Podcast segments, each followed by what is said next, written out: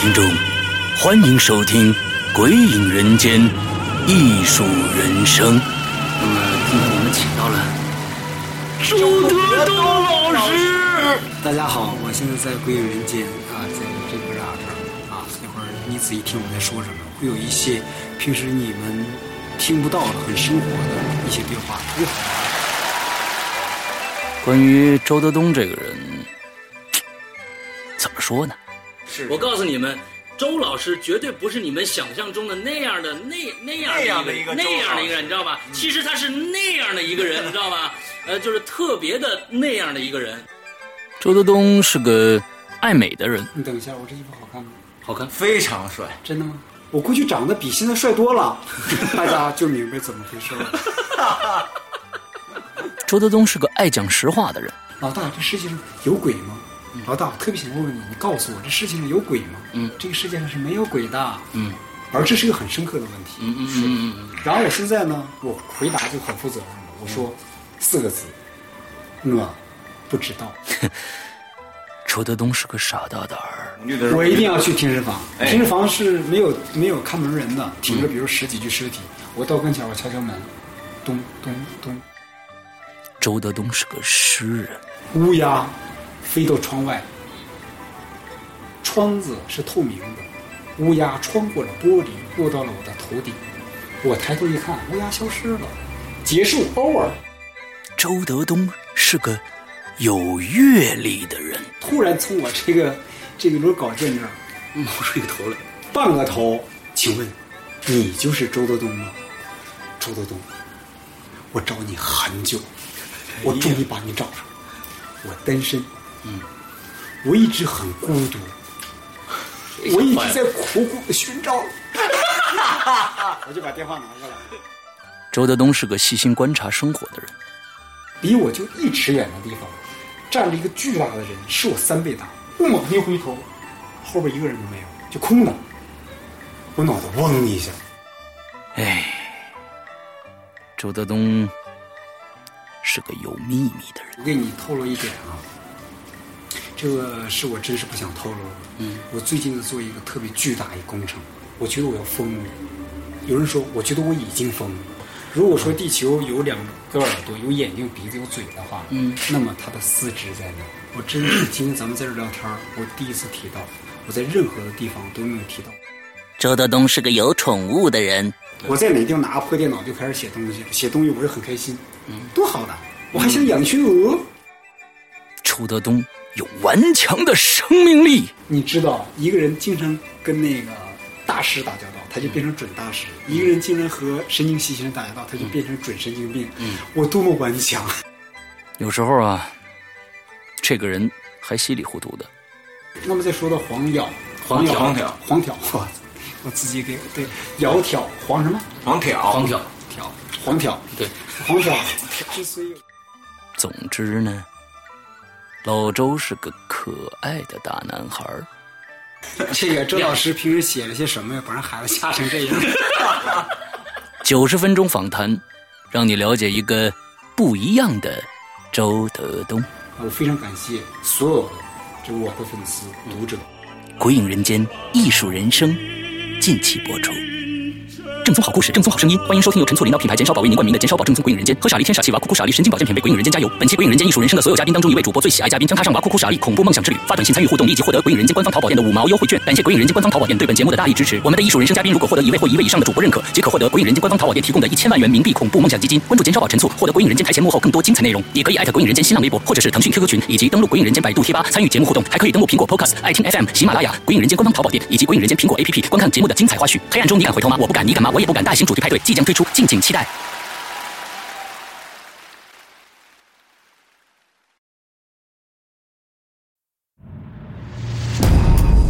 你买废品吗？呃，我不买。那你卖废品吗？呃，我我我没有，我没有废品。你有的，我把这些钱都给你。你身上浑身都是宝啊！我除了头发，还收指甲，还收眼珠，我还收心肝肺。中国东北边陲绝伦地小镇，一群朴实的居民，一个一岁的婴儿，一道简单的数学题。哪个是活的？哪个是死的？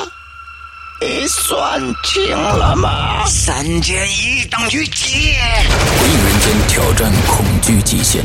周德东经典恐怖小说《三减一等于几》，二零一三年八月三日零点全球发售。关注鬼影人间新浪微博，免费下载鬼影人间苹果 APP，登录鬼影人间官方淘宝店获得相关资讯。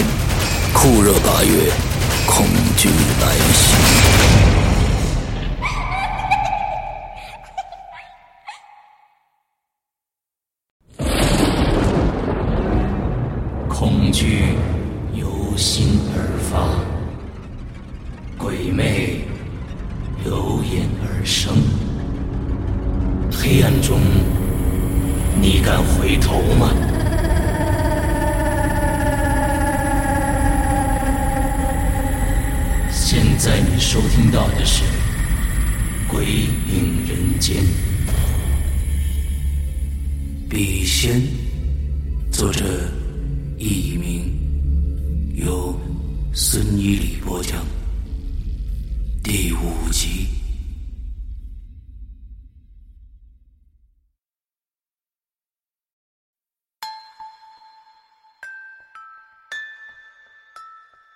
依然像上几次一样，空白的六天，没有任何事情发生。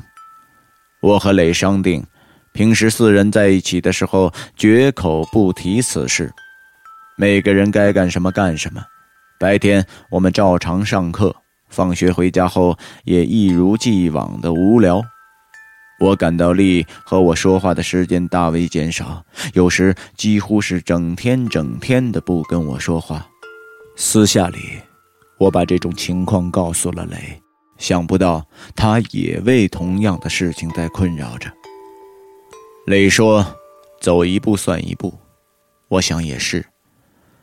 磊似乎心事重重的，电脑也不玩了，每天都一个人闷在房里，也不知道他到底在想什么。甚至跟他说圆或者利的时候，他也是心不在焉的。嗨，其实我还不是差不多。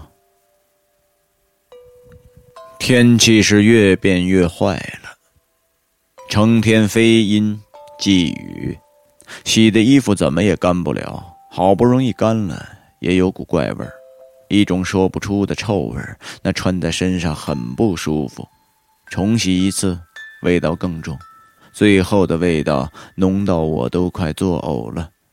于是只好大用香水。这一个星期，我每天都生活在阴影的笼罩下，看到什么都在怀疑，就连路边一只不相干的猫也可以把我吓得要死。我和雷单独在一起的时候，也是互相干瞪着眼，抽着闷烟，无话可说。偶尔聊起刚开始的那几天短暂的快乐时光，不禁又悔又恨。话题一扯到后来接踵而来的怪事，我都故意岔开话题，不愿意回想那恐怖的一幕幕。是的，我是不敢，我不再奢望事情有好转。有哪一个星期没有猫，也没有什么怪事发生，也不敢奢求突然有一天所有的事情全部消失而不再复来。只要事情不再变得更坏，我就很满足了。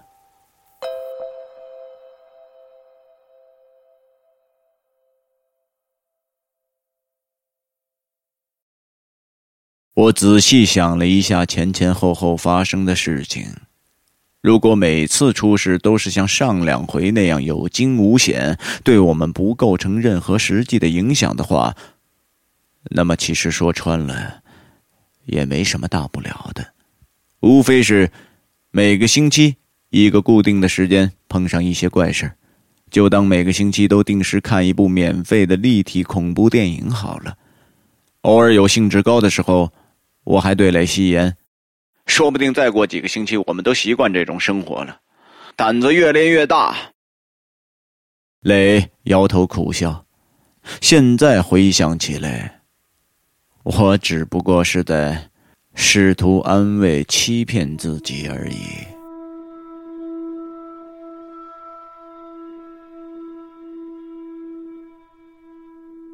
一转眼的功夫，又到了整七之数。这是第四个星期五晚上，磊和元各用一台电脑上网，我则抱着一本小说。坐在他们的床上，只是一个字都看不进去。尽管我和磊口中不提，但我们心知肚明，今晚又将是一个难熬的夜。我心不在焉地翻着书页，满脑都是过去几周以来的怪事儿：笔在纸上画的圆圈尖叫的黑猫趴在挡风玻璃上。窗户旁边的白衣女人，跟在磊后边的黑色的影子，就这样心惊胆战的挨到了晚上十点半。一切都很平静正常，暂时没有什么事情发生，但我知道表面的平静只是假象而已。十点半之后到第二天早上天明之前。那才是最危险的时间。这时丽来电话了，说是今天客人特别多，太累了，不想等公车，要我去接她。怎么办？我挂上电话，把磊从房间里叫出来。他歪着头想了一会儿，说：“去，反正在家里和开车外出都一样，出不出去已经没什么要紧的了。”我说道：“你去吗？”尽管只有五分钟的车程，但我想到要一个人开车在那黑漆漆的夜里，我还真有点胆怯。泪盯着我的眼睛说：“我想，每一次出事我们都是在一起，是不是分开会好一点呢？”哎。我觉得我们不妨试试，就算情况变得坏了，那与现在这种情况相比，也不见得就能坏到哪儿去。我点了点头，正想随便闲聊几句，给自己壮壮胆子。袁推开门出来，他说：“是不是要去接力啊？好啊，好啊，哎，我也去，在家里好闷呢。”他笑着说着，不知为什么。我最近越发觉得他的笑容很虚伪，很做作，像是专门笑给人看一样。雷看着我苦笑，他说道：“ 好吧，好吧，大家一起去。”他转身回到房间去收拾。等了半晌，还不见磊出来，我便推门进去，只见磊。坐在断了电的电脑显示器前，他愣愣的盯着显示屏幕出神儿。我问道：“磊，怎么了？”磊轰的一下跳起来，他回头看着我，他的脸扭曲的几乎让我已经认不出来了。可就在这一瞬间，雷又恢复了正常。他说道：“啊，没什么，走吧。”他侧身经过我，额头上的汗水在灯光下闪闪发亮。我回头看见袁站在门旁，正睁着好奇的眼睛打量着我们。雷把钥匙扔给我，他说：“还是你来开车。”我明白他的意思，他怕他开着开着鬼上身，突然不会开车。要是出了车祸，问题就严重了。我尽管开车也出过事儿，但第一次爆胎的时候，我还有正确的技术处理动作。何况爆胎也不是我的责任。第二次尽管可能是被鬼上了身，但开车还是没有忘。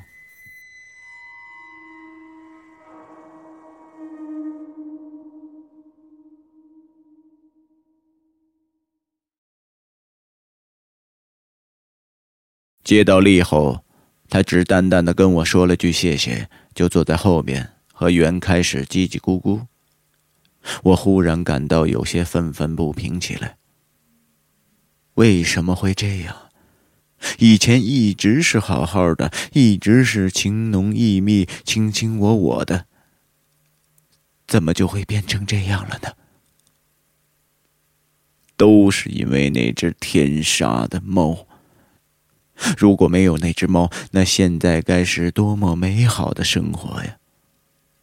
就是那只猫，我忽然有了种冲动，要杀了那只猫。杀了那只猫，所有的事情都可以迎刃而解；杀了那只猫，所有的一切都将过去，力就会跟我和好如初。要是那只黑猫现在就出现在我的面前，我一定会毫不手软的杀了它。磊全然没有留意我心意的变化，他还时不时的回头跟后边两个女孩子搭两句。为什么？难道我在你心中连磊的地位都不如吗？我心里这样对丽说道。对，就是那只猫。我要杀了它！我要杀了它！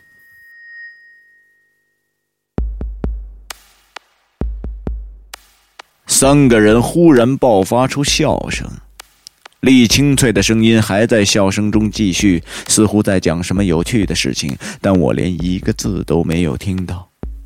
我感到我的心好像是被压在一块滚烫的铁板下，在煎熬着。我心中一遍又一遍的重复着：“杀了他，一定要杀了他。”第一次就因为避开他而爆胎，我为什么要避开他？如果当时就撞死他，哪里还会有后边的事情？要是他现在还敢出现在我的车前，我开车撞死他好了；要是在车后，我就挂倒档，我把他碾成肉酱。对，就这么办。我热切的四下搜索着黑猫的踪迹。雷察觉车速放慢了，回头他拍拍我的肩，似乎说了一句：“就是要开慢点我冷冷的一笑。他当然不可能知道我的计划。一直走到家门口的路上，也就是第一天出事爆胎的地方，我有种预感，猫就在那里，在那里等着我。我开始减速，拐弯，打方向盘，那只黑猫就出现在路的中央，它蹲坐在地上，两只碧绿的眼睛在车灯下闪烁不定，发出坟场鬼火一样的光。我死死地盯着那只黑猫，大叫一声：“死期到了！”一脚猛地将油门踩到底，另外三个人发出了一声惊呼。我丝毫不加理会，机不可失，失不再来。黑猫往右一窜，他躲过了，没那么容易。我迅速的轻点刹车，往右猛打方向盘，接着又是一脚油门。黑猫向左一窜，他回头看了一眼，还敢看！我狂怒了。跟着向左，猫又向右一窜，往排有大树的人行横道奔去。我连忙跟了过去，又是一脚狠狠的油门，伴着发动机轰的一声轰鸣，汽车眼看就要追上了那只猫。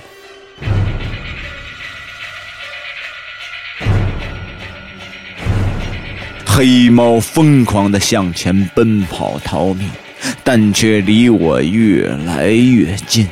我甚至已经闻到压死他之后那血腥的味道。但忽然间，他的身体急速在奔跑中，不可思议的在空中转了一个弯儿，闪开了前边的一棵大树，而我却闪避不及了，甚至连刹车都来不及。砰的一声巨响，汽车直直的撞在大树上，我的头被一股大力狠狠的甩向前方。鼻子正好撞在方向盘上，顿时一股钻心的疼痛让我眼皮都抬不起来。我用手摸摸鼻子，鼻子周围麻木的像不在脸上一样，没有任何感觉。我顺着鼻子往上摸，还好，鼻梁没有变形，只是手马上就被什么东西给渗湿了。我虚眼一看，是鼻血。磊没什么事儿，我的鼻子也没有什么大碍，简单包扎一下止住血就好了。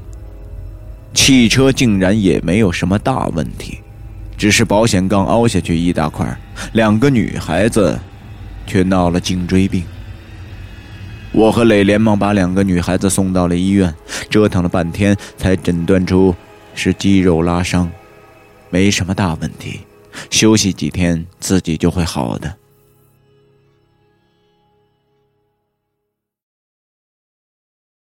从医院出来，四个人默默无语。离医院停车场还要步行一段不短的路，我边走边为刚才自己疯狂的举动后悔不已，但没有人说话提及刚才的事儿，也没有人问我那么疯狂的原因。我察觉到，似乎每个人都心怀戒心，对我保持一段距离。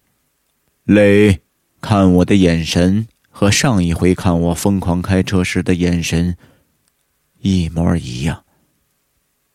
我张嘴想解释，但他向我使了个眼神，我马上反应过来，不能让那两个女孩子知道内情。我试着挽着丽的手。被他毫不留情的甩开了。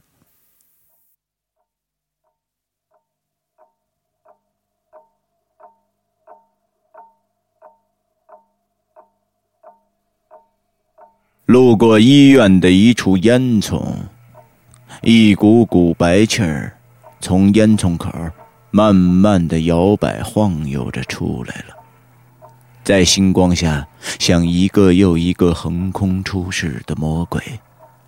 烟囱下的锅炉房在呜呜作响，通过窗户可以看见里边昏暗陈旧的黄色灯光。忽然，一阵奇臭透过包扎的棉布直钻到我的鼻孔里，我顿时想作呕，偏偏又觉得这味道在哪里闻到过似的。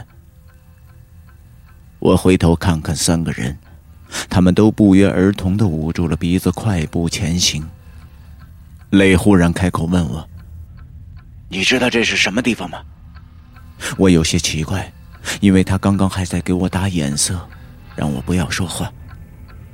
我茫然的看着烟囱，磊尽量用平静的声音说：“这是焚尸炉，烧病死了的人。”但他的声音随着嘴唇的颤动而颤抖着。瞬时间，我反应过来他在说什么了。我也明白我在哪里闻到过这种怪异的臭味儿。分尸炉里的臭味儿竟然和我们衣服上的臭味儿一模一样。那是尸臭。回到车上，丽对坐在驾驶座上的磊说：“哎，麻烦你，请你送我去最近的一家旅馆。”磊刚想张嘴说点什么，但丽马上回头对头脑一片空白的我说：“对不起，我们分手了。明天我来取我的东西。”丽的眼光冰冷如刀。如果说前面的事情都是有惊无险的话，那这回发生的事情就是实实在在的影响到了我现实的生活。我相信前面几次事情，并不是有惊无险，而是后来的铺垫。那么这回的事情会不会是下一回更大灾难的前奏呢？现在看来，答案无疑是肯定的。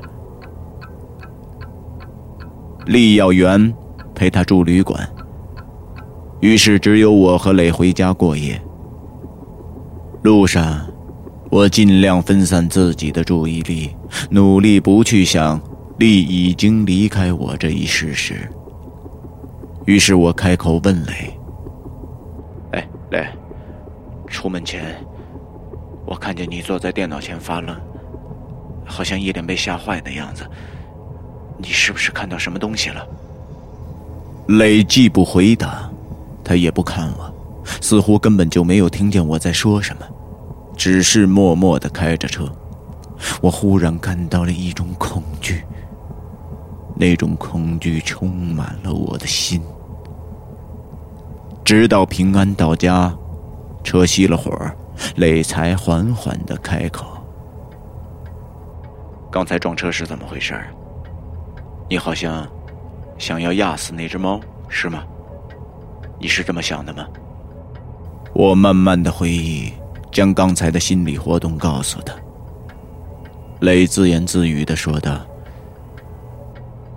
没想到是这样，看来笔仙附身还能控制住思维。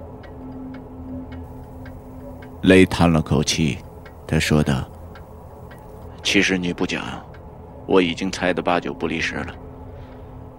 刚才我不回答你的问题，是因为我不敢，我是怕我也出什么乱子。要知道，我们都是外地来读书的，要是出了车祸。”连个收尸的都没有。雷话音刚落，突然从背后的雷山上传来了一声猫叫，那声音惨烈凄厉。我坐在车上一动不敢动，全当身体不是自己的。雷接着说：“刚才我关上电脑，从显示屏的反光里，我看见。”我背后，他吞了口唾沫。我看到我背后站着一个黑衣男人，他他的脸只能从显示屏上看到一半，他的嘴在对着我笑。听到这儿，我感到背上有点发冷。我将眼光移向他的背后，却什么都看不到。磊惨然一笑，所以，所以我执意要你开车，因为我知道鬼已经来了，至少已经上了我的身了。我就是害怕我开车出事儿，可是想不到你也 有一点，我不是想吓你。但从这几次发生的事情来看，好像你的情况要比我严重一些。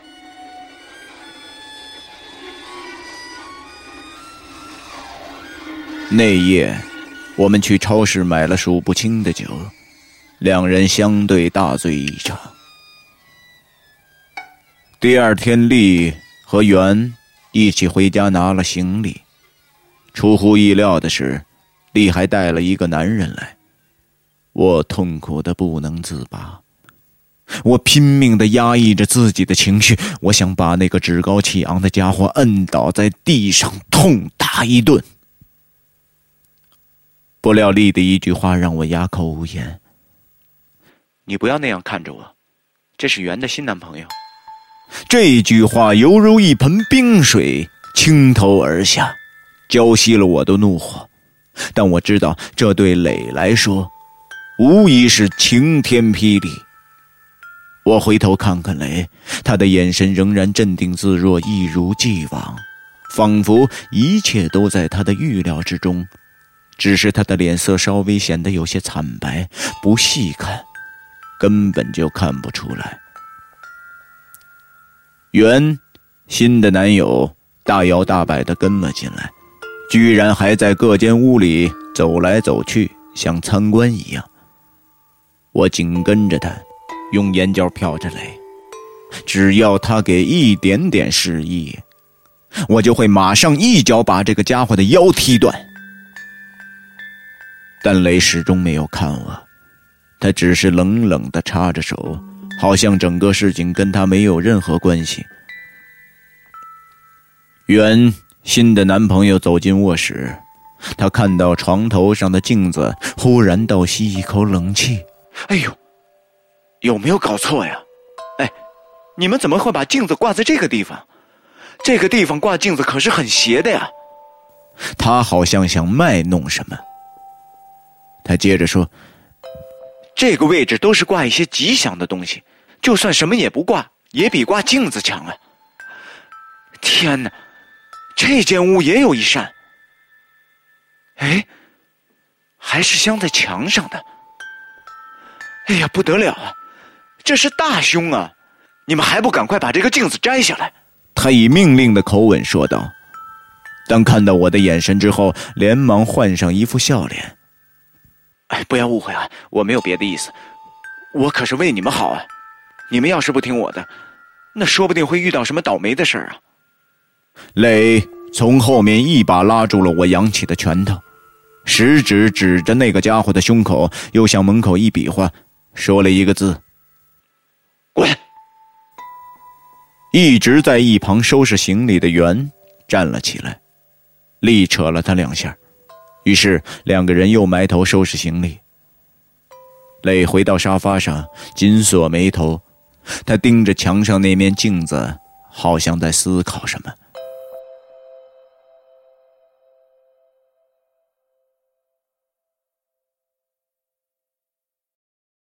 一直到走。两个女孩子始终没有跟我们说一句话，就像避瘟神一样离我们远远的。雷也坐在沙发上，没有再动一下。我注意到，自始至终他没有看袁一眼。我独自一个人送两个女孩子出门，袁瞟了我一眼，提着行李头也不回的走了，边走还边扔下一句。有什么了不起？我就是看不惯那家伙一脸万事不惊、自以为是的样子。丽放下行李，他回过头来，我才猛然发现，原来他的眼圈竟然是红的。他低着头对我说：“我走了，你自己保重，好好照顾自己。”我想说些什么，却一句话也说不出来。他停顿了一下，又说道：“你，你开车当心点这个房子，我看你们最好还是别住下去了。”我忍不住伸手想摸摸他那挂着泪珠的脸，可是他偏头避开了，提起行李，转身而去。匆匆走了几步，又回头看了我一眼。我走了，拜拜。